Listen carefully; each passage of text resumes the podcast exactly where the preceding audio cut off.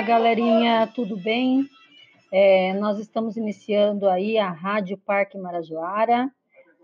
E para a gente começar, nós vamos falar sobre alguns assuntos importantes que nós estamos vendo aí na mídia, que são as fake news. Para isso, você precisa estar tá bem antenado com tudo que está acontecendo, com as informações que estão sendo recebidas e a forma como você lida com essas informações, né? É, tenho visto assim muitas pessoas na rua comenta que acredita, que não acredita, que isso é conversa do governo, que isso é uma estratégia para matar as pessoas mais pobres, etc. São vários assuntos que têm sido trabalhado, que têm sido desenvolvido e lançado aí nas mídias sociais, nas redes. Mas antes de começarmos a falar sobre o assunto, vamos alegrar nossa, nossa vida um pouquinho, vamos ouvir uma música alegre, uma música feliz, que traz para a gente é, boas vibrações, porque é através delas que nós vamos conseguir vencer muitas coisas nesse período de é, afastamento social, né, de isolamento social. E nós vamos falar sobre isso também. Então,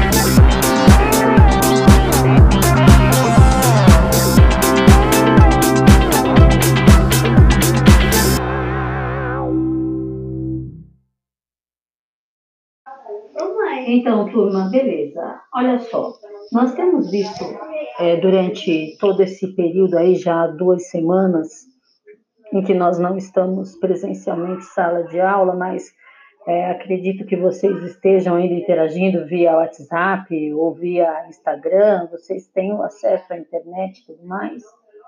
Mas nós estamos vendo também muitas histórias, é, parece até cena de terror, né? Parece até gente que a gente está vivendo aí na, naquelas séries é, The Walking Dead, né? Pessoal colocando alarmismo, falando de, de vírus, o vírus mata, realmente o vírus mata, mas a gente pode combater e passar por isso aí de uma forma diferente. As fake news. Bom, vamos a elas. É, essa semana, hoje de manhã, em uma reportagem, um homem postou um vídeo da, falando que na cidade dele já tinha mais de 7 mil mortos. E esse vídeo viralizou, porque um amigo compartilhou com outro, que compartilhou com outro, e compartilhou com mais outras pessoas.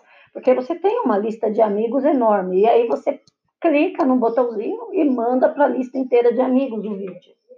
Enfim, o resultado disso foi pânico geral na cidade, as pessoas indo para os hospitais, as pessoas indo para as é, de saúde, desesperadas, porque 7 mil pessoas dentro de uma cidade que tem mais ou menos 20 a 30 mil habitantes é um número enorme.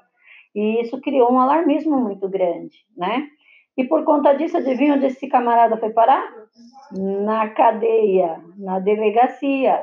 E aí teve que se retratar, repostar um novo vídeo pedindo desculpas, dizendo que tinha sido feita uma brincadeira. Nós estamos vendo aí também muitos artistas falando a respeito disso, muitos dizendo que, que continuam vida normal e tal, e depois aparecem com o coronavírus. E a informação está vindo de tudo quanto é lado, atingindo todas as pessoas, e quem tem informação sabe o que é mito e o que é verdade. Como que eu sei que uma informação é mito ou verdade? Eu tenho que estar antenado nas redes de comunicação que eu conheço, que são fidedignas, que, fa, que prezam pela verdade. Então, a, a, televisão está reportando? Está reportando notícias verdadeiras e também trabalhando com as fakes para combatê-las. Então, fique de olho nisso. Instagram, eu também tenho como ter fontes. Tem sim, você tem o site do Ministério da Saúde, que está sempre postando, atualizando informações. É um site que eu devo confiar. Eu não posso ficar ouvindo o que os outros falam e sair reproduzindo essas falas. Então, eu tenho que tomar muito cuidado com aquilo que eu vou estabelecer como sendo verdade ou não para mim. Porque às vezes eu pego uma mentira e consigo tornar ela verdade, publicando ela diversas vezes, e acaba se tornando aí uma conversa é, fora do controle, como essa é, que eu fiz o comentário aí no início para vocês. Pessoal, outra coisa, procurem nesse momento aí colocar na vida de vocês assuntos, coisas diferenciadas, é, ir a, a, pegar informações, ler livros, né, se alimentar de coisas boas, porque só ficar focado na quantidade de mortos ou nas, apenas nas reportagens que nós estamos vendo, isso cria um certo pânico e ansiedade, porque nós já estamos praticamente dentro de casas isolados há quase 15 dias. Então, nós temos que nos ocupar de coisas boas. Bom, no seguinte tópico, nós vamos falando sobre como ocupar nosso tempo em tempos de epidemia, em tempos de isolamento, ok? Para vocês, segue mais uma musiquinha.